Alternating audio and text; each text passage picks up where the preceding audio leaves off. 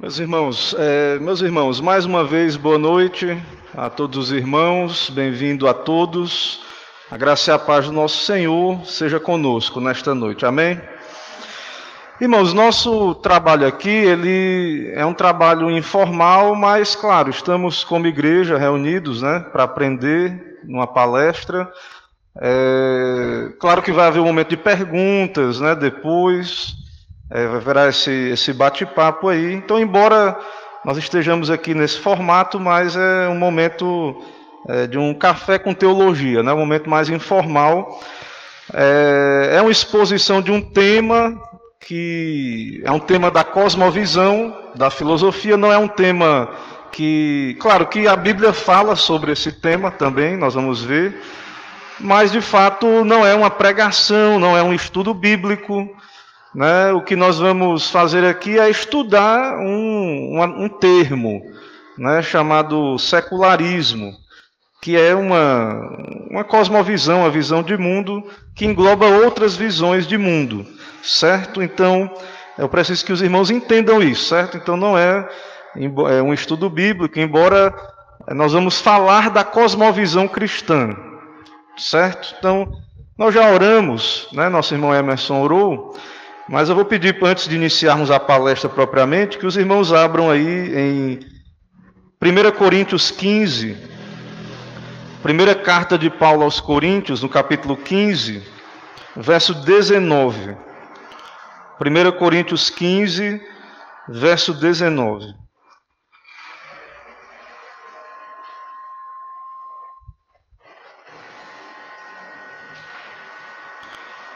Palavra do Senhor nos diz aí, 1 Coríntios 15, versículo 19. Se a nossa esperança em Cristo se limita apenas a esta vida, somos os mais infelizes de todos os homens. Irmãos, secularismo, esse tema, né, secularismo, eu recebi esse tema há poucos dias atrás, já havia lido algo Existe um livreto onde o reverendo Arival Dias Casimiro ele expõe várias visões de mundo, entre elas o secularismo, mas não há muito material específico sobre, sobre esse tema. Né? Inclusive, o irmão Emerson mandou para mim um texto de R6 Spru, eu dei uma olhadinha na minha biblioteca e havia alguns materiais ali, mas em inglês. Né? Então, Tendo em vista o tempo muito, muito abreviado que, que tivemos aí, então é, o que vamos falar aqui é a exposição desse texto em português é, do nosso irmão aí, pastor presbiteriano, R6 Spru, certo? Então eu vou dialogar com o texto de, de R6 Spru. Qual é o nome do livro mesmo, Emerson? Daquele livro? Faça a diferença, né? Um livro da editora Vida Nova, né? Então esse material que vamos usar aqui é desse livro Faça a Diferença, da editora Vida Nova. Então, falando sobre o secularismo, Spru ele, ele coloca um, um subtema, ignorando o que é eterno. É o que nós lemos aí. Paulo ele fala aí em 1 Coríntios 15, 19, que se a nossa esperança é só aqui, aqui e agora, se a nossa esperança em Cristo se limita apenas a esta vida, então nós somos os mais infelizes de todos os homens. Então, o tempo em que vivemos é um tempo que está sem esperança. E por que que vivemos num tempo sem esperança? Nós entendemos que há um abandono de uma visão de mundo cristã, de uma visão de mundo que entende que a nossa vida não se resume ao aqui e ao agora, existe sim a eternidade. Existe sim um porvir. Ele, nós vamos ver aqui, há uma pergunta. Né? Se alguém lhe perguntasse onde é que você vai estar amanhã, você não tem como garantir, ter certeza de onde você vai estar amanhã. E se alguém lhe perguntasse onde é que você vai estar daqui a mil anos, as pessoas dos nossos dias irão dizer: estarão, estaremos todos mortos e pronto. É o fim. Porque elas não creem em algo eterno. As pessoas não creem, há uma cosmovisão, é, há várias cosmovisões aí na nossa cultura, o materialismo e várias outras, mas onde o secularismo ele vai englobar e nós vamos entender então o que é o secularismo. Mas o fato, irmãos, é que é, as pessoas elas têm uma visão secularista mesmo, diferente dessa que Paulo expressa aí nesse versículo, mas a, a ideia é a gente entender o que é isso, né? Então, antes de entrar no conceito de secularismo, o que é o secularismo, explicar a palavra, né, explicar o termo, é, é necessário a gente falar sobre um pouco a ideia, essa ideia filosófica de cosmovisão, visão de mundo, né, aquilo que as pessoas pensam, os seus pressupostos diante da sociedade. Então, em toda a sociedade, existe um sistema que unifica o pensamento. Primeiro ponto é esse: em toda a sociedade existe um sistema que unifica o pensamento. Esse é um ponto. Mas outro ponto é que as sociedades são caldeirões culturais.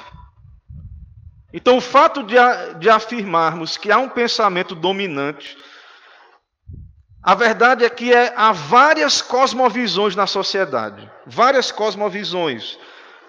Então, dificilmente alguém é influenciado só por uma cosmovisão.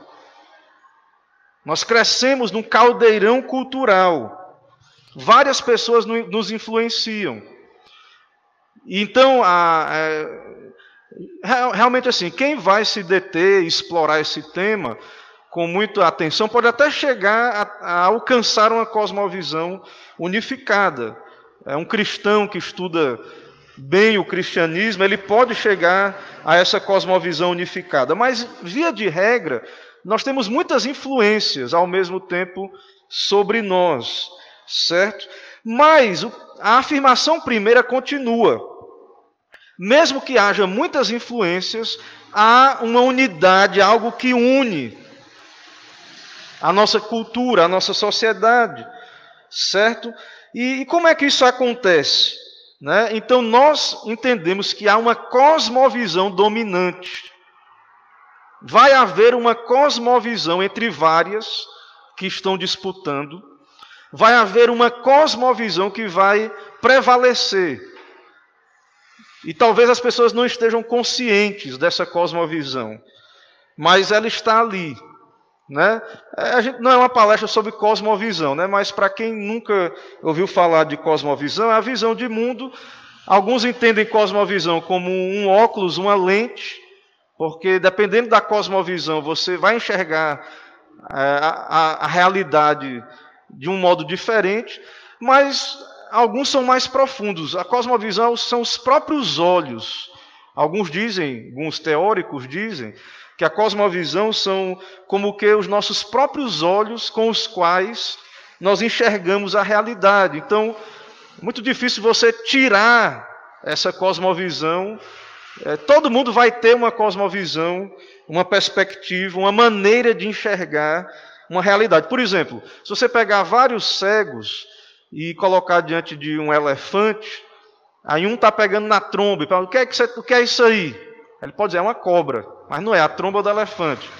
O outro está pegando na pata do elefante ali, vai dizer, é, sei lá, um, um, uma palmeira, sei lá, uma coisa desse tipo. Mas assim, o fato, irmãos, é que é, vão ter visões diferentes. E, e essas visões diferentes nós vamos ter também por causa das cosmovisões diferentes, ou seja, os olhares diferentes sobre o mesmo é, o mesmo objeto, né, que é o elefante aí no caso. Né? Quem pegar na orelha do elefante vai pensar outra coisa totalmente diferente.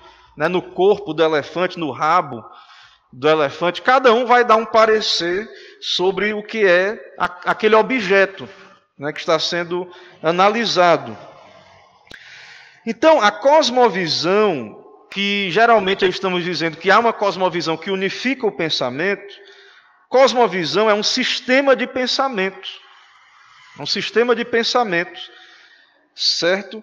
É, que pode ter um fundamento religioso, cosmovisão cristã, pode ter um fundamento filosófico, em algumas culturas havia um fundamento mitológico para suas cosmovisões, E também o autor diz que em algumas culturas, o que unifica, a cosmovisão que unifica é a fé no Estado. Né? Então, em algumas culturas, o autor diz que o que unifica o pensamento é uma fé no Estado, né? de um, num Estado forte, coisas desse tipo. Certo? Então, em todas as sociedades existem cosmovisões várias conflitando, que tem como pano de fundo religião, política, filosofia, né? política, eu já falei mitologia. Então, é, isso, tudo isso está aí no caldeirão da, da cultura e tudo isso está influenciando é, as cosmovisões, certo? É, um desses elementos vai ser dominante. A religião às vezes dominou, é, a mitologia às vezes dominou, a política ou a filosofia dominou. A pergunta dessa noite é: qual é, então, na nossa sociedade, qual é a base da nossa cosmovisão? Qual é o fundamento da nossa cosmovisão? No passado, pode até ser que já foi é, a religião, né? mas será que é ainda? Eu creio que não, né? particularmente pelo que eu tenho lido. É, na verdade, o humanismo, o secularismo que vamos ver hoje, é o que tem dominado né, na nossa cultura, na nossa sociedade. A igreja, o cristianismo, ele foi relegado à esfera particular, né, o cristianismo, a religião em geral, foi colocada numa questão, numa esfera de opinião particular, então, é, na esfera pública, na sociedade mesmo, é, não é, é a cosmovisão que domina, certo? Então, qual se sobressai no meio desse caldeirão de cosmovisões? Né? Então, aparentemente, não é a religião que dá liga à nossa sociedade, que liga. Também a mitologia não é. Parece ser, então, algumas filosofias, como humanismo, pragmatismo, né? o humanismo, né? o pragmatismo que é dar certo, então, ok, vamos usar o existencialismo, o positivismo. Mas a pergunta continua. Então, assim, há várias filosofias humanistas, né, é, não religiosas, humanistas não religiosas, várias é, filosofias que dão fundamento aí para a nossa cultura. Mas a pergunta de hoje, e também do capítulo lá do livro, é: existe alguma cosmovisão que unifica a todas? E segundo então o nosso autor, e aí nós podemos conversar aqui, né? É, podemos é, nos questionar. Segundo o autor, a, o secularismo faz isso. Então, à medida que você vai ouvindo aqui a exposição do, do assunto, então você pode tentar responder essa pergunta: será mesmo que o secularismo consegue unir pragmatismo, existencialismo, pluralismo, positivismo e etc. Mas o que é o que é o secularismo? Né? Vamos voltar agora ao conceito. Então aí foi a introdução, agora vamos voltar ao conceito. O que é um secularismo? Primeiro, você precisa entender esse sufixo ismo, né? Esse sufixo ismo, essa, essa palavrinha que se anexa a outras palavras. Então, por exemplo, é, para a mulher ser feminina é algo bom. Algo bom, né? A mulher, Deus criou, nós que cremos que Deus criou a mulher para isso, né? Com essa virtude de ser feminina. Mas ser feminina não quer dizer que a mulher é, femin, é feminismo. Ele fala aqui feminismo, né? Mas a palavra seria feminista, né? Mas que vem do feminismo, que já é uma ideologia que para nós, particularmente cristãos, né, nós entendemos que não é algo bom. Né?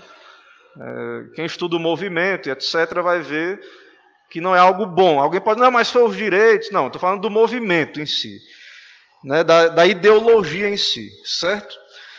Então, por exemplo, algo natural é bom. Você gosta de alimentos naturais, né, de coisas naturais, é bom.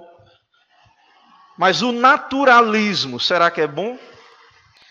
Então é uma, é uma ideologia, certo? por exemplo, a paz, todo mundo quer a paz, mas o pacifismo. Pacifismo é bom? É algo bom para nós, para a nossa sociedade? Né? É, então, irmãos, toda palavra, você acrescentando o ismo, vai produzir uma outra palavra que significa um sistema de pensamento. Nacionalismo, nacional-nacionalismo. Né? É, exibição, exibicionismo. Natural, naturalismo. É, moral, moralismo plural, pluralismo, liberal, liberalismo. Então, quando você anexa o ismo para a palavra, produz essa outra palavra que significa então um sistema de pensamento. Esses sistemas de pensamento são as cosmovisões, certo? Então, esses sistemas de pensamento são as cosmovisões, maneiras que enxergamos a realidade, essas ideologias, esses sistemas de pensamentos pelos quais enxergamos a realidade. E então o argumento aqui do nosso texto é que o secularismo é um sistema de pensamento dominante na nossa cultura. Está nos filmes, está nos livros, está dentro das nossas casas, está dentro das igrejas, muitas vezes, está aí em todo lugar. Certo? Esse secularismo. Mas nós não, não explicamos ainda o que é, né? mas vá guardando aí. Secularismo, ele está aí é, em todo lugar. Esse secularismo, então, é um grande guarda-chuva, grande guarda-chuva, que abriga várias filosofias. Então, debaixo desse guarda-chuva do secularismo está humanismo, pragmatismo, relativismo, naturalismo, pluralismo, existencialismo e outros ismos. Mas continua a pergunta: o que é o secularismo? Grande guarda-chuva, abriga várias, várias filosofias ali, mas o que é? E para responder o que é o secularismo, então você precisa entender o que é secular. O que é, o que é que significa a palavra secular? Geralmente na igreja a gente não tem muita dificuldade de entender, espero, né? Porque Sempre é dito né, que há uma diferença entre o sagrado e o secular. Mas o que é que significa isso? Né? O que é que você pensa quando eu digo assim? É, a diferença entre o sagrado e o secular. O que é que você pensa? O que é o sagrado e o que é o secular nessa, é, nessa questão? Então, muitas vezes na igreja dos nossos dias, na igreja evangélica contemporânea, aqui nossa, quando a gente fala assim, sagrado e secular, a gente pensa assim, ó, sagrado é uma coisa boa, secular é uma coisa ruim, é uma coisa negativa. Mas será? Será que é isso mesmo? Apenas isso? Então, na história da igreja, nem sempre teve esse sentido. Então, secular e sagrado são apenas esferas de ações de ação diferentes. Então, por exemplo, um, um ministro do evangelho, um pastor, ele, ele serve especialmente, ele, o trabalho dele geralmente é vinculado à igreja. Mas se um pastor, por exemplo, ele vai ser professor ou ser um, um capelão ou ele vai, por exemplo, tem um, alguns pastores aí que estão assumindo cargos públicos, né? Ele é pastor, mas ele vai lá assumir um ministério lá no governo, alguma coisa do tipo. Então alguém, diz, alguém pode dizer assim: ah, esse pastor ele está servindo na esfera secular, certo? Então, a, mas será que isso é ruim, né? Eu não vou entrar no mérito aqui da questão. É, um pastor ele tem uma vocação né, na na igreja, né, espiritual. Mas nem sempre, irmãos, essa questão de ser secular, é, nós vamos ver aqui, é algo ruim em si. Certo? Então, é, você ter o seu trabalho, você ir para o seu trabalho, que, é na, que não é relacionado à igreja, que não é relacionado a uma vocação religiosa, é, isso não é ruim em si. Você vai glorificar a Deus lá também. Na verdade, a reforma protestante, ela nos ensinou, o, resgatou né, o sacerdócio universal de todos os crentes. E nós sabemos que nem todos têm vocação religiosa para ser ministro, ser um pregador, um ministro de tempo integral, ou alguém que vai, ser, que vai servir na esfera da igreja. Então, é, Deus sim nos chama também, tem vocações também na esfera pública, na esfera pública para, para nós, para os crentes. Então, o, o termo apenas distingue secular e sagrado a esfera de atuação. Certo? É, não obrigatoriamente dizendo que o secular é pior do que o sagrado. Então, é, a reforma dizia: se você, por exemplo, é, é uma dona de casa ou qualquer outra função, você vai glorificar Deus naquela função ali. Você vai ser um bom profissional uma boa pessoa na sua vocação para a glória de Deus. O vocábulo latino séculum significa mundo. Né? Séculum, que é a palavra latina que dá origem a secular, significa mundo. O sacerdote secular, aquele que ministra ao mundo. Então, lá na Idade Média, o, o sacerdote, o ministro que, que não ia cuidar da igreja, mas que ia dar aula numa faculdade, sei lá, fazer qualquer outra coisa fora, ele era um sacerdote que eles chamavam de secular. E isso não é ruim em si. Né? Algumas pessoas vão para. É, é, a igreja, até mesmo a sociedade, vai precisar de, de pessoas, de é, ministros ali que vão para a esfera secular. Então não quer dizer que seja ruim, se, se há um serviço a Deus, uma vocação de Deus para isso. Certo? Então, nem sempre, não pense, irmãos, assim, sagrado secular como algo simples assim, só sagrado bom e secular ruim. Não é essa a origem da palavra, não é assim que a igreja usou na história. Certo? Apenas é esferas separadas, diferentes. Outra palavra em latim é, para mundo é mundum. Então tem a palavra séculum e tem a palavra mundum. Séculum que dá origem a secular e mundo dá origem a, a mundo. Né? Mas século ali, que dá origem a secular, também significa mundo também. Duas palavras, século e mundo, que significam, traduzindo, mundo. Certo? Mas qual a diferença entre elas? Né? Nós vivemos dentro do mundo. Nós somos criaturas e que nós vivemos, nosso habitat é o mundo de Deus. Né? E Deus mesmo está em todo lugar, né? como Paulo diz. Nele nós vivemos, nos movemos e existimos, mas nós somos seres do tempo e do espaço, certo? Então, é, a palavra mundo, em termos temporais, é séculum. É esta era, é este tempo. Então, século, mundo aí, tem a ver com o tempo. E a palavra mundo tem a ver com o espaço, com o lugar. Então, secular é este mundo neste período de tempo, o aqui e o agora. É isso que é secular. É o aqui e o agora, é o tempo, é a nossa vida dentro do tempo. Você vive dentro do tempo. As horas vão passando, o tempo vai passando e você está dentro do tempo, certo? É, então, secular né, o, o, é o que tem a ver com esse mundo, com o presente.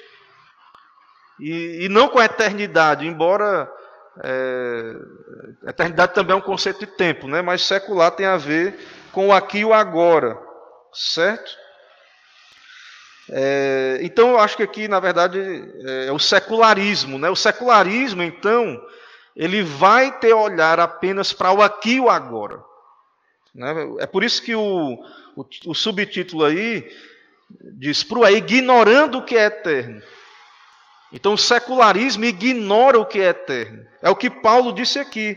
Se a nossa esperança em Cristo se limita apenas a esta vida, o aqui e o agora, se só o que existe é o aqui e o agora, se não existe o eterno, a eternidade, somos os mais infelizes de todos os homens. Então não tem esperança cristã. se não tem vida eterna, se não tem eternidade, se é só o aqui e o agora, se o secularismo está certo, então nós somos os mais infelizes de todos os homens. E então, irmãos, é por isso que nós, como cristãos e a igreja, nós temos que dar razão da nossa esperança para esse mundo em crise. E para que possamos dar razão da nossa esperança, nós temos que proclamar essas verdades a esse mundo, de que é, não existe só o aqui e o agora. É que o, a nossa esperança cristã não está só no aqui e no agora. A nossa esperança em Cristo está que Deus nos fez almas eternas, para a eternidade. E que Jesus veio ao mundo para nos redimir e redimir esse mundo também. Essa, essa terra será restaurada. Haverá novo céu e nova terra. Haverá um estado eterno. Existe uma eternidade. Então a pessoa secular, ela vai ser a pessoa que vai viver, a pessoa infect... o secular, né, claro, o secular em si não é negativo a palavra, né? Mas a pessoa secularista, né, que adere ao secularismo, ela vai ser alguém que vai viver o aqui apenas para o aqui e o agora. E é por isso que a nossa sociedade, a nossa sociedade ela não quer saber das coisas eternas, de religião, de, de ouvir de Cristo, do Evangelho, muitas vezes, porque há uma, um secularismo muito forte, impregnado aí na nossa cultura. Então, é, a pergunta é para essas pessoas: né, será mesmo que só existe o que você vê dentro do tempo? Será? Será que o que existe é só esse momento e nada mais? Será que a vida encerra mesmo na morte? Será que existe o que chamamos de eternidade? Será que existe um Deus acima deste mundo e além deste mundo? Né? É a nossa pergunta para essas pessoas. Nós cremos que sim. Nós cremos que, que existe o tempo aqui. Agora sim existe. Mas existe algo além do aqui e do agora. É claro que nós somos limitados pelo tempo e pelo espaço. Não sabemos se vamos estar vivos amanhã, certo? Não sabemos. Podemos imaginar que estaremos vivos amanhã. Né? Se perguntar, onde é que você vai estar amanhã, a essa hora? Você não sabe. Você pode dizer, provavelmente em casa, né? ou em algum outro lugar. Já que nós aqui na igreja ainda não retornamos, né? O, assistindo a, a aula, né? a nossa aula lá da escola bíblica, mas você não sabe disso, certo? É...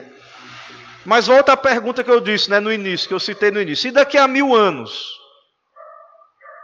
Onde é que você vai estar? Né? Onde é que as pessoas vão estar? As pessoas que estão ao nosso redor vão estar.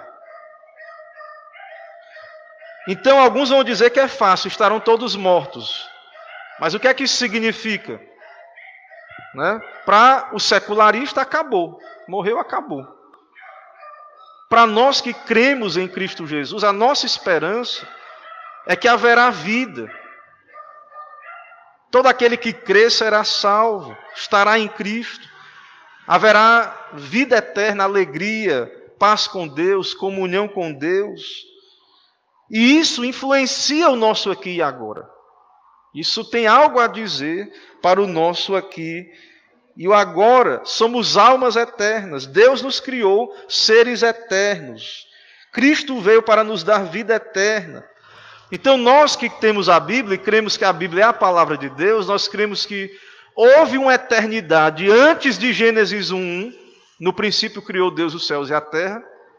Houve uma eternidade antes de Gênesis 1 e haverá uma eternidade depois da consumação, da volta de Cristo. Haverá uma eternidade depois. Então nós cremos nisso, nós cremos nisto, certo? Então, essa é a diferença entre o cristianismo e o secularismo. Essa é a diferença. Nós cremos na eternidade, que Deus é eterno, houve uma eternidade passada e haverá uma eternidade futura, e que o que fazemos aqui hoje vai influenciar lá na eternidade.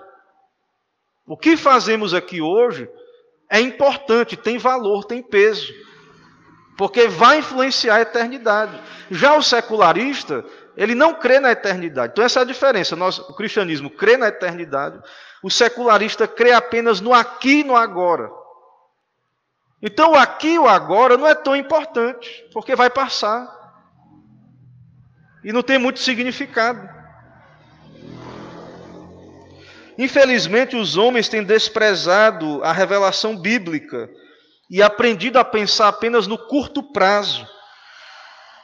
As pessoas acham que o que elas fazem com a vida delas aqui não importa para ninguém, nem para você, nem, e não importa porque isso aí é, vai não vai ter efeito, é, consequência eterna. A vida é dela, ela faz o que quiser e, e vai ficar por isso mesmo, no aqui e no agora. Então as pessoas secularistas não, não refletem, elas não, elas não fazem, elas não meditam nessas questões que nós cristãos meditamos, da nossa alma, né, de, e quando eu morrer, e Jesus voltar, e o estado eterno, né, o que será de mim na eternidade. Então as pessoas secularistas não pensam nisso. Certo? E a nossa cultura não pensa também. E a própria igreja, somos, somos de alguma maneira filhos do nosso tempo, da nossa cultura. Nós somos influenciados pela nossa cultura. Então, irmãos, até mesmo nós, como igreja, às vezes pensamos só, somos pragmáticos, no aqui e no agora, no resultado imediato. Né? Em, em, em ter uma religião, um cristianismo que me dê algo logo, que me dê uma resposta, respostas rápidas, me satisfaça imediatamente. Embora Deus cuide de nós, cuide de nós se Deus nos, nos providencia as necessidades, o, o pão de cada dia. Né? Deus está preocupado também, Ele cuida de cada um de nós.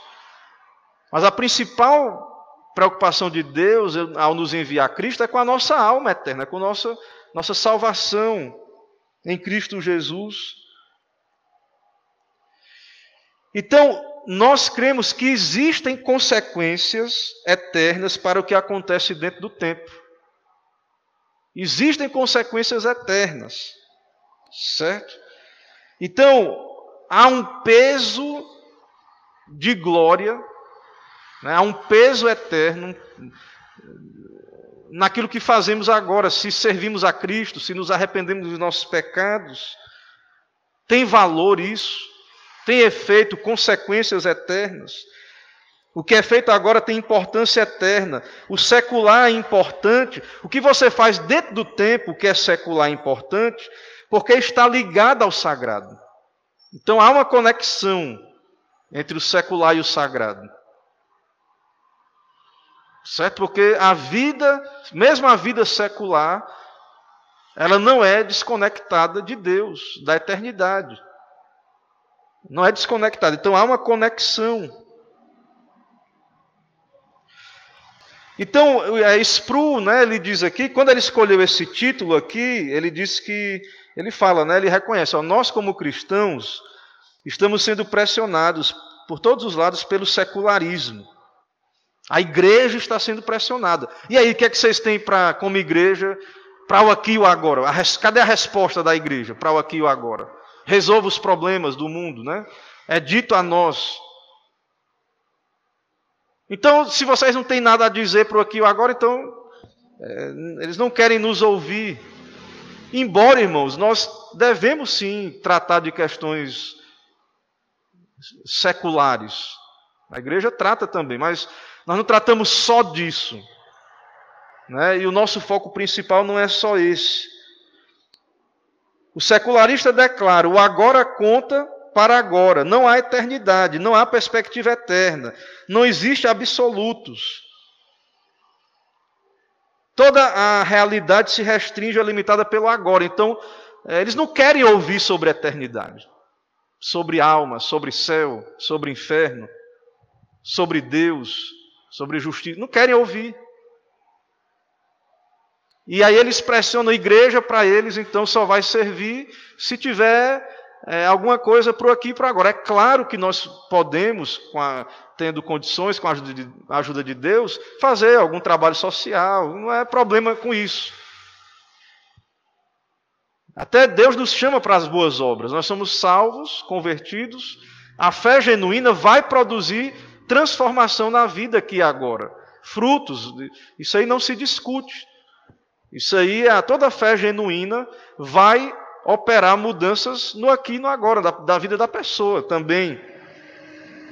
Mas a questão é que não se restringe ao aqui e ao agora. A questão é que não se restringe. Então a pergunta para nós nessa noite: será que o secularismo, esse apelo do aqui e o agora, será que essa perspectiva não tem influenciado a mentalidade na igreja, da igreja? Então a, a pergunta, as pessoas muitas vezes vêm para a igreja perguntando: o que é que eu vou ganhar aqui e agora? O que é que eu vou ganhar? O que é que eu vou ganhar servindo a Deus aqui e agora? Eu vou prosperar? Eu vou meus problemas vão ser resolvidos? Se eu tenho uma doença grave, Deus vai me curar, vai trazer uma cura ali imediata para resolver os meus problemas. Claro que Deus pode ouvir nossas orações, se Ele quiser nos abençoar, mas irmãos, é, nós temos que ter cuidado para não ceder ao secularismo, como igreja de Cristo Jesus, certo? Não ceder ao secularismo. Como é que esse secularismo pode afetar a igreja, né? Então, às vezes, as pessoas, como eu disse, muitas vezes você não tem só uma cosmovisão dentro da sua mente, não, às vezes há várias. Então, alguém pode ser cristão, mas está cheio de influências de outras cosmovisões mundanas. Então, é, às vezes pode haver uma espécie de ateísmo prático em muitos crentes. A pessoa, se você perguntar, ela diz que é crente. Mas se você olhar a vida dela, tudo é para o aqui e para agora. Tudo que ela faz, todo investimento dela. Irmãos, a nossa vida é um investimento. Jesus diz lá na, no Sermão do Monte que a parábola das duas casas, da, onde há um tolo e um sábio. O sábio constrói sobre a rocha, o tolo sobre a areia. Então, é, o tolo, quando vier a chuva, vai derrubar, o sábio, a casa vai permanecer. Então, a nossa vida é um investimento. Estamos investindo o nosso tempo, os nossos recursos, certo? Então, é, mas muitos vivem um cristianismo, mas só vivem para as coisas desse mundo. Não querem investir nas coisas eternas oração, leitura da Bíblia, guarda, é, separar o dia do Senhor para a glória de Deus. A questão da, de nós como igreja, já que existe uma eternidade e, e as pessoas são almas eternas, elas precisam ouvir o Evangelho. Nós precisamos pregar o Evangelho para elas. Então, muitas vezes nós podemos estar dentro da igreja, mas a gente pode criar os nossos filhos só para o secularismo. Está criando os nossos filhos só preocupados com a profissão. É claro que eles vão precisar de uma profissão. É claro que eles devem estudar, aprender as matérias. Mas nós não temos uma perspectiva só do aqui e do agora. Então, se você é cristão e você não traz uma instrução para a sua casa sobre essas questões, só todo o investimento da família é só para o aqui e agora, você está vivendo de modo secularista. Né? Então, se você pensa no seu futuro, apenas a sua carreira, sem considerar a eternidade, a glória de Deus, você pode estar pensando, a sua mente pode estar raciocinando com uma cosmovisão secularista. Então, isso, irmãos, não é algo que está longe, só nas pessoas que não são crentes, não. Mesmo nós, crentes, mesmo dentro da igreja, nós podemos, nós, todos nós, podemos estar fazendo nossos planos vivendo a nossa vida apenas como se o que é importante, o que é primordial é o aqui e o agora. E de boca a gente pode dizer que as coisas espirituais são importantes, Deus é importante, mas não entra nas nossas cogitações é, Deus e a eternidade, as coisas eternas. E é isso que a televisão, os filmes, a cultura vai dizer. É isso que a cultura de massa vai dizer. Viva a vida, aproveite o momento. Achei engraçado aqui que o autor, ele falando lá, né? A nossa cultura é muito influenciada também pelo, pelo, pelos americanos, né, pelos Estados Unidos. É, e ele falando né, é, da Pepsi, né, propaganda da Pepsi, só que eu me lembrei de outra coisa que eu vou dizer depois. Né? Então ele diz que a Pepsi chama a nossa geração de geração do agora. Teve outra, outro cantor popular, né, o Renato Russo lá, Legião Urbana, que falava da geração Coca-Cola. Né? Ele está falando aqui da, que a Pepsi lá nos Estados Unidos chama a, as pessoas lá, a geração lá, da geração do agora. Faça isso já, compre agora. Tem que ser agora. Eu preciso disso agora. Eu tenho que ter isso, mas é agora. Faça hoje, amanhã, porque não há amanhã. E aí, mais uma vez, né? Você lembra daquela música lá do, do Renato Russo, né? É preciso amar as pessoas como se não houvesse amanhã, né? Então, ele diz que a verdade não há, né? Então, algo, não sei se, eh, não vou fazer aqui uma exegese da música, né? Mas é, na cultura popular está isso aí, né? Que o existencialismo, o aqui e o agora, amanhã não, né? não há, amanhã não, viva hoje, certo?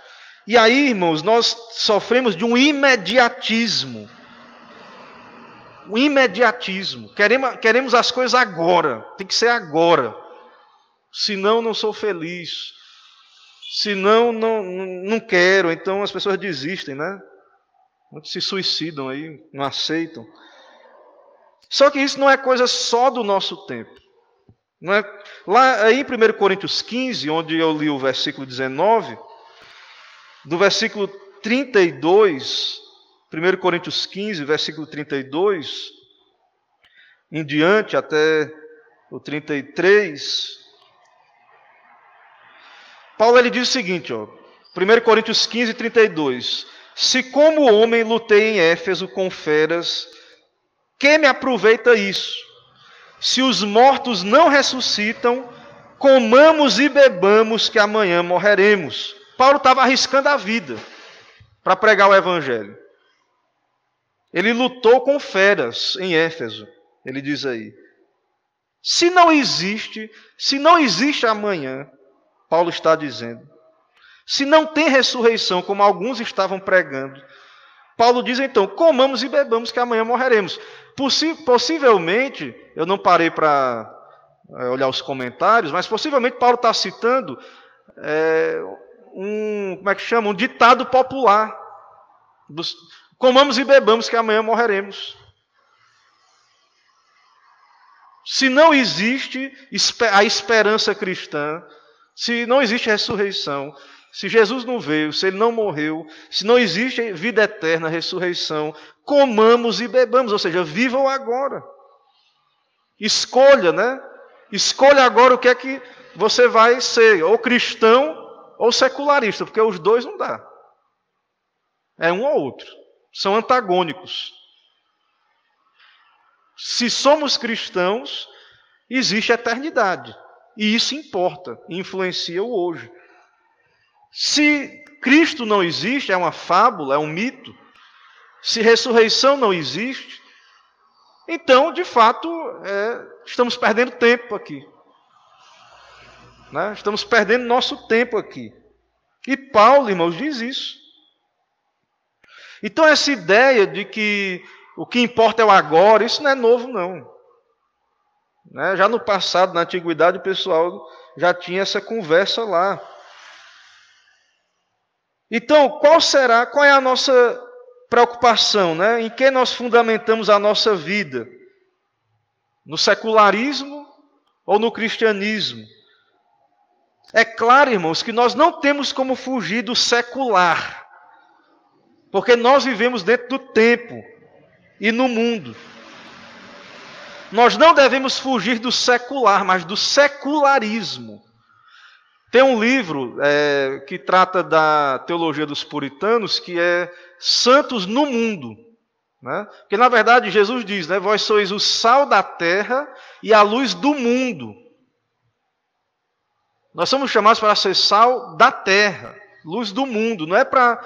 Ele Jesus diz: ninguém esconde uma lâmpada debaixo do alqueire. Ninguém pega uma luz e esconde, não. A igreja, nós, os cristãos, é, não é para a gente ficar que nem os monges faziam, isolados, ir para os guetos, nos separar no sentido de nos isolar.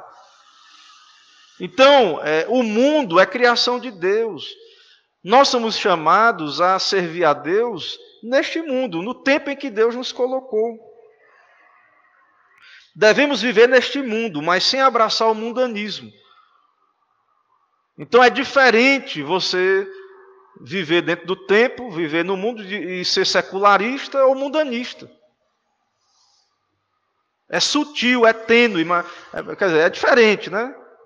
Diferença sutil da palavra, né? Mas é, são palavras diferentes. É sutil assim, você tem que parar para refletir com a diferença.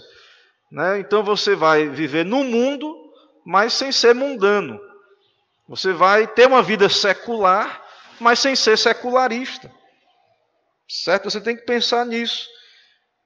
Mas, irmãos, o fato é que não existe como misturar cristianismo com secularismo. Isso é uma incoerência, né? É uma esquizofrenia. Nós estamos esquizofrênicos, doentes, né? Porque é, é uma loucura, né? Não tem, as duas coisas não se misturam. Então, a, estamos vivendo uma esquizofrenia aí espiritual. Certo? Porque estamos aí querendo misturar o que não se mistura. Então essas duas cosmovisões ficam às vezes na mente da pessoa, né? Existe eternidade, existe vida eterna, Deus, mas é o secular e tal. E infelizmente muitas vezes o secular prevalece em muitos corações. O secularista, ele tem uma crítica com relação à religião, à atitude religiosa, que a gente tem que ter cuidado também, né? Porque pode haver extremos e erros, né? Também do nosso lado, né? Então existe uma crítica que eles dizem à igreja com relação a nós. Ele diz assim: vocês são cristãos, têm a mente tão voltada para o céu que vocês não servem para nada na terra, não faz nada na terra. Vocês vivem só pensando na volta de Jesus. Esse não é o cristianismo bíblico. Porque nós somos chamados a ser santos no mundo, sal da terra, luz do mundo.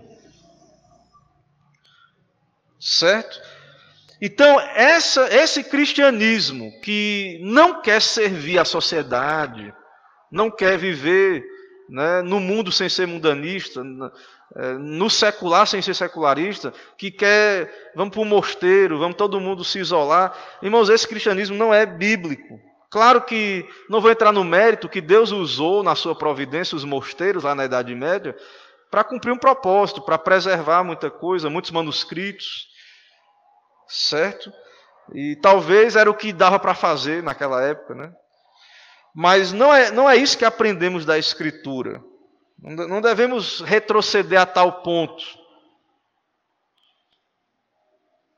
Então, é, essa tentativa de nos isolarmos do mundo não é bíblica. Essa espiritualidade não é encontrada na palavra de Deus.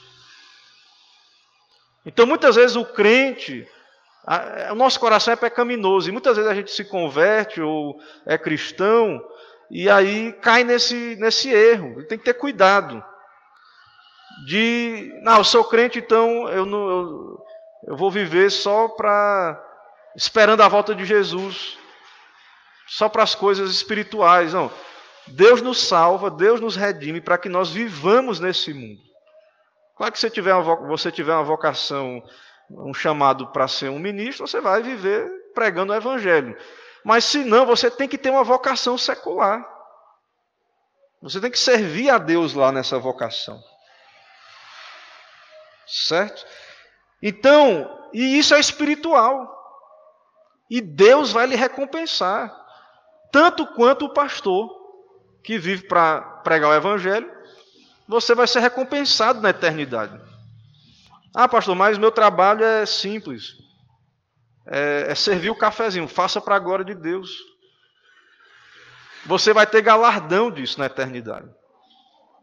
Você está servindo ao Senhor. Deus lhe colocou ali. Faça o melhor, faça para a glória de Deus. Você não é secularista. Você, você vive para Deus. Será que Deus não se preocupa com esse mundo? Então nós somos acusados de um desprezo do mundo, né? E, e, mas isso não é bíblico, irmãos. E será que Deus não se preocupa com esse mundo? Se Deus não se preocupa, por que, que Ele enviou seu Filho ao mundo? Não foi Deus que criou o mundo? Né? Deus enviou seu Filho ao mundo para que todo que nele crê não pereça e há uma redenção. Essa terra será restaurada.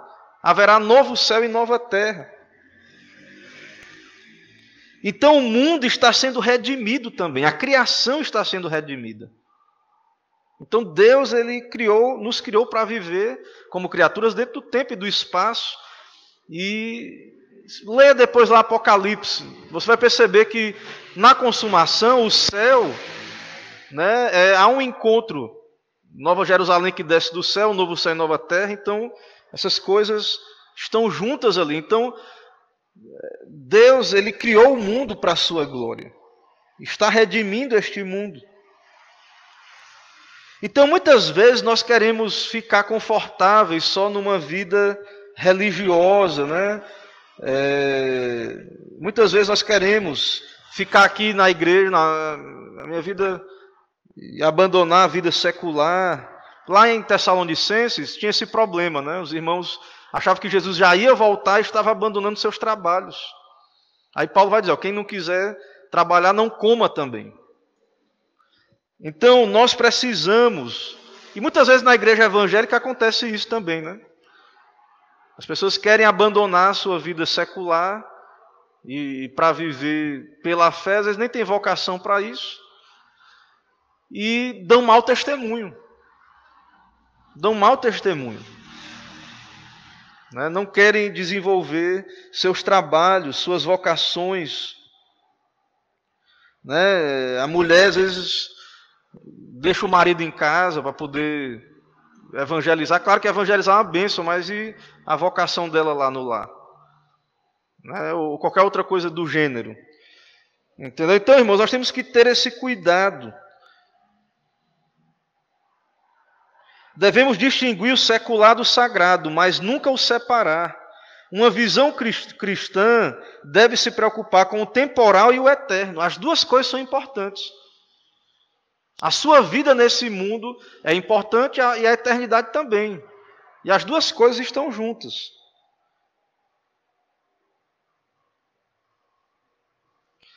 Mas aqui interessante, né? Já está concluindo aqui, viu, irmãos? Já está caminhando para concluir para a gente fazer as perguntas aí e conversar, né?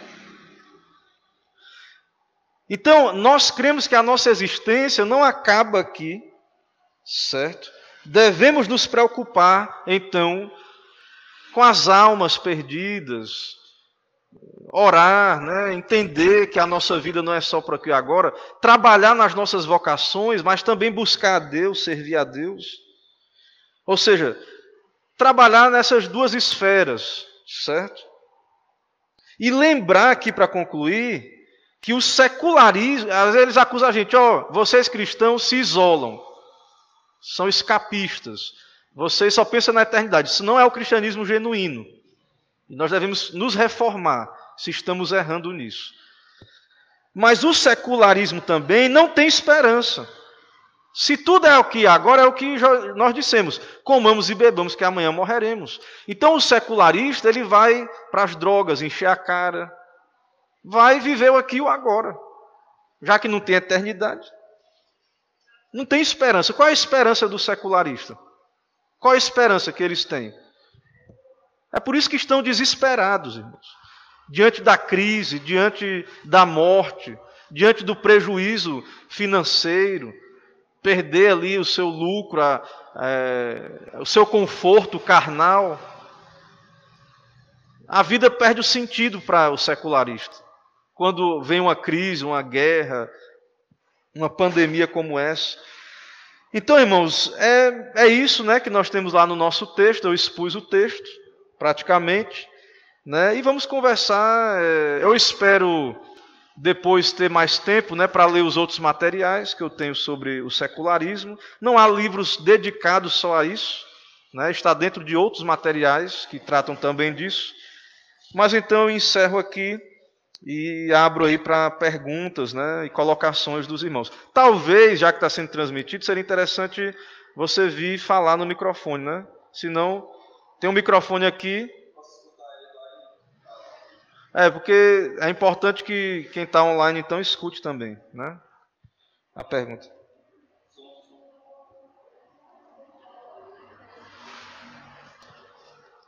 Alguma pergunta?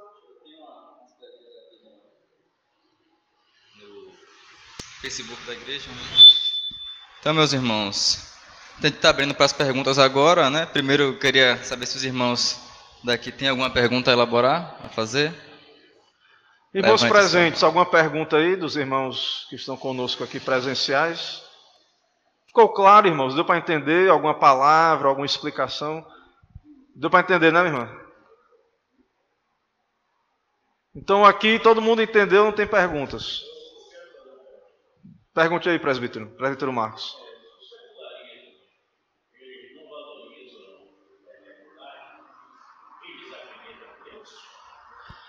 É por isso que a pergunta de irmão Marcos, se o secularismo não acredita na eternidade, é por isso que é, pergunta, eles acreditam em Deus, secularistas, pronto. É por isso que não se mistura com o cristianismo. Porque o secularismo, que eu falei, debaixo do guarda-chuva está humanismo, pragmatismo. O secularismo, ele é ateísta em geral. Então, houve uma época no que o livro coloca que houve uma tentativa de misturar o cristianismo com o secularismo. Essa tentativa deu origem àquela história da morte de Deus, Deus está morto, essas coisas. Então, o secularismo, ele é ateísta. Então, é por isso que um cristão, como eu disse, ele, quando ele é secularista, ele acaba se tornando um ateísta prático. Ele tem nome de cristão, mas na prática ele vive como ateu, como se Deus não existisse. Ele só se preocupa com o dinheiro dele, com a, o bolso, com aqui o agora, com o conforto, com, com se ele está curtindo a vida. Ele só se preocupa com aqui o agora. Então, assim, o secularismo é ateísta. É por isso que é complicado misturar com o cristianismo. E quando tentaram, não deu certo. Quando tentaram misturar, não deu certo. E isso na vida da pessoa vai causar problemas. Ela vai viver é, uma vida sem uma perspectiva eterna, sem levar em conta Deus, a palavra de Deus, senão ela vai viver uma esquizofrenia. É, ela crê em Deus ou ela vai viver segundo os princípios do ateísmo? Ela vai estar nessa confusão de mente aí. Ficou claro, presbítero?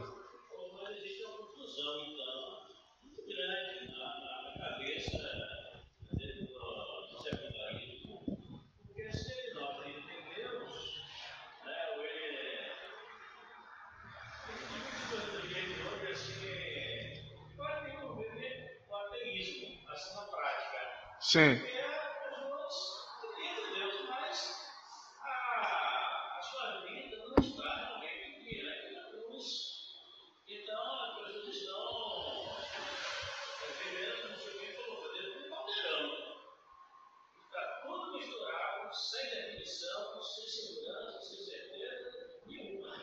Isso, bom, o secularismo como ideologia não acredita em Deus, mas na mente das pessoas não tem só uma ideologia, tem um caldeirão. Então, às vezes, tem o secularismo, às vezes a pessoa até é cristã, mas está ali o secularismo, tem várias perspectivas, e aí não há uma unidade de pensamento, há uma esquizofrenia. Porém, a grosso modo na sociedade em geral, o secularismo é uma visão de mundo que unifica a, grande parte das pessoas. Mesmo quem não é secularista, mas baixa a cabeça para o secularismo, muitas vezes. Entendeu? Então, é, às vezes o pai é cristão, mas ele cria o filho de modo secularista, com, com secularismo. Então, assim, a gente vive esses conflitos, não há uma unidade, deveria haver uma unidade de pensamento, mas a gente, a gente compartimentaliza a vida. Né? Então, o cristianismo é na igreja, mas na minha vida pessoal é o secular mesmo aqui, pronto. Não, não coloco religião aqui, fé, a fé cristã aqui. Então, nós não, nós nos separamos. O cristianismo bíblico é, não separa essas, essas esferas. Existe o, o sagrado e o secular, mas eles têm conexões também. Né? Mas, é, então, assim, como teoria, o, é, o, secularismo é ateísta. Mas na mente de uma pessoa secularizada, às vezes, ela não é ateia. Ela não é ateísta. Mas ela está secularizada. Entende? Então, é, isso pode acontecer. Um, alguém que é, vive para esse mundo, não tem religião, ela não diz que é ateu, ela não diz que não crê na eternidade, mas ela vive só por aqui e agora. Então, essa confusão, ela é o caldeirão que a gente falou, né? Mais alguma dúvida? Perguntas? É, aqui no Facebook nós temos uma pergunta do nosso irmão Leandro Galdino Reis, né, que diz, ele pergunta, pelo que aparenta, uma das portas de entrada do secularismo na igreja brasileira é, ju é justamente o tipo de música que é cantado nas igrejas. Muitas igrejas empregam músicas contemporâneas na liturgia, especialmente as que se encontram em alta, em alta no meio gospel, né, ele bota aqui entre aspas. O reverendo Camon concorda que uma das principais razões pelas quais muitas igrejas têm morrido espiritualmente é a música que tem sido empregada na liturgia, né? A música gospel Sim. secular. Sim, irmãos, essa é a pergunta, né? Abraço meu irmão Leandro aí, lá em Camaçari, né? Nos acompanhando. Irmão Leandro Galdino, Rates, né? Rates, né? Nosso irmão é presidente lá da presidente da federação, né, da nossa mocidade, do nosso presbitério. Então, meu irmão Leandro, é, a música vai refletir a teologia, né? E realmente a teologia da igreja aí, a, a grosso modo, a igreja ela está influenciada assim por um imediatismo, né? Por uma satisfação. A música, quando eu digo, tanto a letra quanto o propósito de cantar a música, de vir para a igreja. Então as pessoas querem uma, uma experiência, algo imediato, elas querem vir à igreja e, e receber, às vezes, uma descarga emotiva, imediatista, ou algo, ou até mesmo a letra da música, né, as letras falando é, dessa, dessa vida apenas do aqui e do agora, de bênçãos terrenas, né, de Deus restituir bênçãos materiais, terrenas, ou coisas desse tipo. Então, de fato, a música ela vai refletir o pensamento de uma época, uma teologia.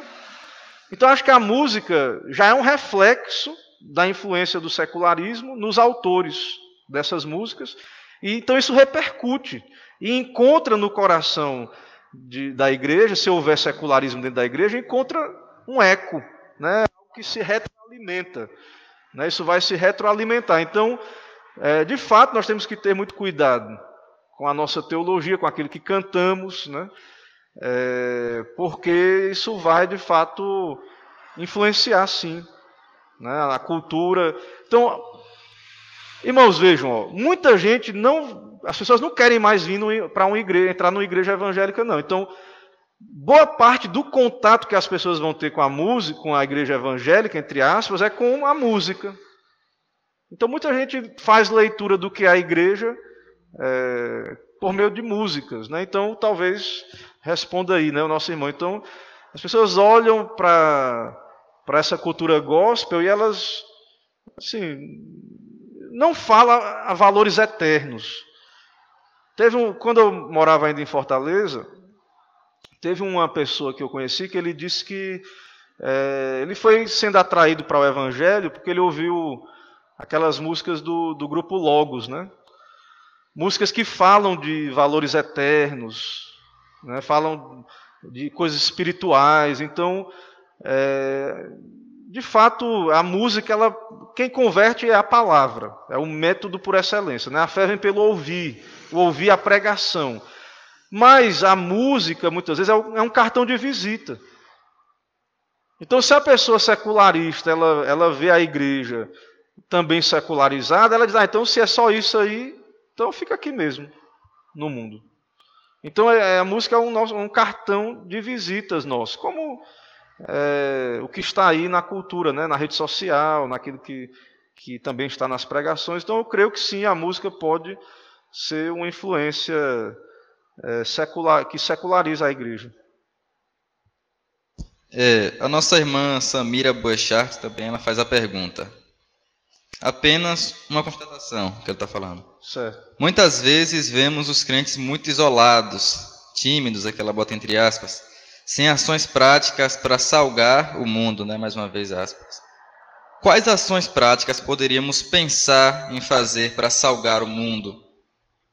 Isso, é a perspectiva que eu apresentei aqui, né, embora é, quando a gente fala de prática, a gente pensa muito em prática só no, na questão eclesiástica, vinculada, pode ser feito sim, a igreja ela tem vocação social também, embora é, o nosso fim principal, nossa missão principal é cumprir a grande comissão, pregar o evangelho. Mas, irmãos, quando o, a gente tem que entender que quando você está na sua vida que a gente chama secular, e ali você está é, dando um bom testemunho no sentido de viver uma espiritualidade bíblica, ou seja, você vai fazer um bom trabalho ali, um bom serviço, de fato, de, de uma maneira interessante, Deus vai usar, vai nos usar também, Deus vai ser glorificado, isso vai ser sal e luz, vai fazer diferença. As pessoas lá fora, elas olham para os crentes, às vezes, como maus funcionários, né, como pessoas ma maus pagadores. Na, crente né, é, tem casos aí de, de, pessoas, de lugares aí que não querem dar crédito a, a cristão, pastor, são maus. Então, ser sal e luz, claro que pode passar, pode perpassar, né, por obras da igreja. Então, a igreja ela tem a obra da diaconia, né, a igreja ela vai servir a comunidade com a sua vocação. Tem igreja que vai ter escola, ter condição de ter uma escola cristã. Cada igreja vai ter a sua, é, seus dons, a sua habilidade. Eu não, eu não acho bom generalizar, achar que toda a igreja tem que fazer o mesmo tipo de, de ação, de, de boas obras. Eu acho que a gente padronizar isso é, é não entender a vocação particular de cada um de nós e de cada igreja.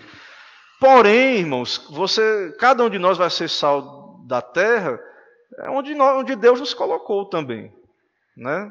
E a ideia aqui da, da palestra é essa, certo? A ideia da palestra aqui do tema de hoje, né? A ideia é essa. Então, é, quando você é um bom funcionário, um bom filho, um bom estudante, um bom profissional, você está sendo sal da terra e luz do mundo. Você faz bem o seu trabalho com excelência ali onde você está, né, para a glória de Deus. Né, se você é, é, um eletricista, se você é um encanador, né, porque tem um, um pensamento aí dos ímpios, né, eu já ouvi, né, infelizmente a gente teve contato com uma, uma pessoa que prestou serviço para nós, que ele disse assim: Não, não vou fazer um serviço bom, não, porque para eu voltar depois para fazer de novo. Quando o crente, aí o mundo pensa assim. Quando o crente vai lá e diz: Não, eu vou fazer bem feito, mesmo que eu não volte nunca mais aqui. Mas eu vou fazer o melhor para a glória de Deus. Aí o ímpio, ele olha, ele não entende isso. Isso entra em parafuso na mente dele. Porque ele, o ímpio, ele, o secularista, né, ele quer o imediato ali, ele quer. Então, uma visão é, sagrada, né, do, equilibrada do sagrado e do secular, vai permear a sociedade como um todo. Certo? Então, é, sair das quatro paredes, né, no sentido aí de, de ir para o secular, sair das quatro paredes, é entender isso, que a gente não faz só obras quando é vinculado ao templo. Só aqui, não faz obras quando é vinculado aqui. Né? E nós cremos nisso. Né? Claro que nós temos que orar né, e pedir a Deus, cada igreja, cada conselho, cada eh, junta diaconal, cada grupo cristão tem que olhar ao redor e pensar né, como é que vai servir é, no seu lugar. Né? Diga lá, Emerson, tem mais perguntas? É, eu estabeleci aqui uma cota de cinco perguntas, né? Como já tivemos a, a pergunta do irmão Marcos, a pergunta do irmão Leandro e a da Samira, né? nós temos aqui mais, mais duas. É, o irmão Mateus fez uma pergunta, né? Mas ele falou que o senhor já respondeu. Certo. A pergunta dele é: existe diferença entre mundanismo e secularismo? Como podemos evitar uma mentalidade secular? Mas ele disse que o senhor já respondeu essa pergunta. Sim. E aqui a gente encerra né, as perguntas do Facebook, né? E eu tenho umas, algumas aqui, umas duas. É, poderíamos falar em envolvimento cultural da igreja, né? Que é um movimento de envolvimento cultural, tendo em vista que a ideia principal da nossa cultura é o secularismo. Repita aí, meu irmão, por favor. É, podemos falar em envolvimento cultural da igreja, evangelismo, né? Tipo, a igreja tem que ser mais envolvida na cultura e tal, para poder evangelizar, tendo em vista que a ideia principal do nosso, a, a ideia principal moderna é o secularismo. Tem como haver um envolvimento da igreja na cultura, sendo que a nossa cultura é secularista? Certo. Irmãos, é, da nossa perspectiva, sim. Para eles, não, né? Eles não creem em Deus, não creem na palavra. Então eles vão dizer assim, ó, guarde a sua religião para você. Eles vão dizer, ó, fique com a sua religião, a sua fé para você. Não, não quero saber não disso. Mas para nós, irmãos, sim, porque Deus deu um, um mandato lá no Éden, antes da queda, que para o homem, para ele é, ter domínio sobre a criação, para ele o homem ele exerce uma função de, de regente de Deus. Né? Os, alguns teólogos falam vice-regente, né? vice-regente de Deus. Então, por exemplo, nós como crentes, nós somos chamados em Cristo para ser um povo sacerdotal. Né? Os ofícios de Cristo são profeta, sacerdote e rei. E em Cristo nós exercemos esse ofício, em Cristo Jesus. Então nós somos um povo sacerdotal. Nós devemos orar pelas pessoas. Né? Nós temos um chamado real né, para exercer é, nas nossas esferas, cada um na, esfera, na sua esfera de ação, exercer governo, exercer, é, em nome de Cristo, né, essa autoridade. E profético, né, o ofício profético. Nós anunciamos Cristo também à sociedade. Então, nós que cremos na palavra de Deus, nós devemos então influenciar sim a cultura. Né? Eles não vão querer, eles não vão aceitar, porém nós cremos que Deus vai converter os seus. Deus vai converter os seus. Então eu creio sim que o cristianismo ele é uma força cultural. Agora, se a pergunta é se o mundo vai validar ou aceitar o cristianismo, eu, é, assim, eu não me importo com isso. Eu particularmente, assim, eu não vejo como algo né? É, eu creio que em todo lugar, quem for a maioria vai dominar a cultura. Então, o que aconteceu com o cristianismo hoje é que nós somos a minoria. Se você for num país islâmico, a visão islâmica é quem manda lá, quem domina. Então, hoje nós vivemos em países secularizados. Mas existem é, bolsões de cristianismo, e eu entendo que nós que, que estamos nessa, nessa posição, podemos sim avançar sobre a cultura. Podemos sim, temos esse chamado. Agora, a principal, o principal alvo, na minha visão, para isso, é cumprindo a grande comissão. Alguns teóricos, alguns teólogos, né, vão incentivar culturalmente mesmo. Então eles vão dizer, ó, quem tiver vocação para política, vá para a política. Quem tem vocação para ser Advogado vai ser advogado, médico, professor, e em cada lugar desse você vai influenciar, vai né, tentar ganhar terreno para o reino de Deus lá. E alguns até priorizam isso do que o evangelismo, certo? Então, em geral, eu penso particularmente, até pela minha vocação, que é ministro do Evangelho, que nós devemos avançar o reino de Deus pregando o Evangelho. Porque pregando o Evangelho, Cristo vai submeter pessoas a ele em todas as áreas da sociedade. E vai trazer reforma à sociedade. E outros já vão, entendem que a gente já deveria ir direto. Então, você vai, na sua profissão ali, ser uma força cultural. Agora, vai ser difícil. Agora, o exemplo bom é o que, é o que Emerson leu na, no começo aqui da devocional, que é a história de Daniel. Né? Daniel não submeteu à cultura, né? ele, ele orou a Deus, ele foi fiel a Deus, e ele foi exaltado ali na Babilônia. Né? Então ele se tornou um, um, um sátrapa, né? um, uma pessoa de, de posição ali. E ele usou a influência dele ali para. Claro que a Babilônia não se tornou monoteísta, né? não se tornou, é, não adotou o judaísmo, mas houve influência do, do, do judaísmo, né? no caso ali. Então eu creio sim, Emerson, que a gente pode sim e deve né, influenciar a cultura. E talvez as áreas mais cruciais sejam a educação, a educação cristã, né, uma área crucial que tem a ver com, com a formação dos filhos. Então eu entendo que é uma área que igrejas que podem né, ter uma escola cristã é, é muito interessante, é uma maneira de influenciar a cultura. Certo? E outras áreas, né? eu creio que a, a educação, a política. Né? Então, pessoas que têm vocação política, eu entendo que devem influenciar lá sim. Devem ir lá e influenciar. Né? Eu sou a favor disso. Né? Na história da igreja houve pessoas que fizeram isso, como Abraham Kuyper. Né? Então eu entendo sim que a igreja pode e deve influenciar né, a cultura. Agora, vai ter muita resistência. Né? Porque as pessoas já estão acostumadas com o secularismo ser a visão majoritária. Estão acostumadas com isso. Então, quando você fala de uma, de uma perspectiva cristã, na escola, né, na vida, isso é, as pessoas olham para você como um estranho ali.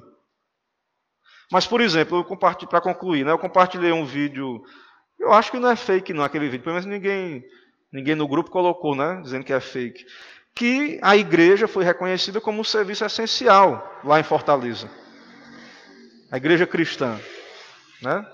Então, de alguma maneira, né, houve ali uma ação onde a igreja, pessoas cristãs, devem ter atuado ali.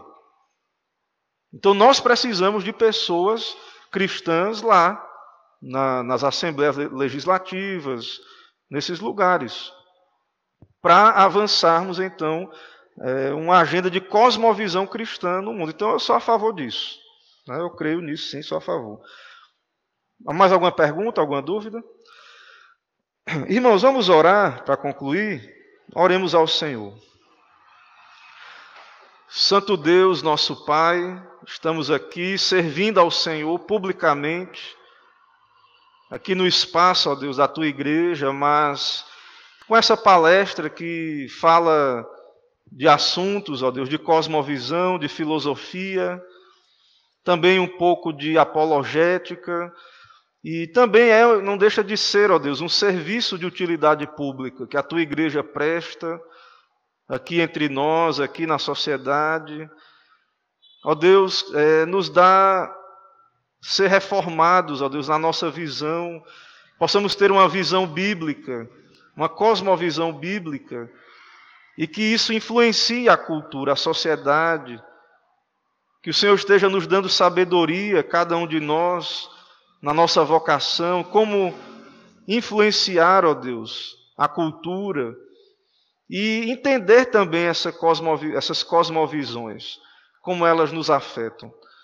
Ó Deus, usa, se é da tua vontade, que o Senhor se agrade em usar esse momento para a tua glória, também para esclarecer mentes e corações. Assim, ó Deus, oramos ao Senhor e te agradecemos em nome de Cristo Jesus. Amém. Irmãos, eu encerro aqui, passo a palavra aos irmãos que estão aí à frente.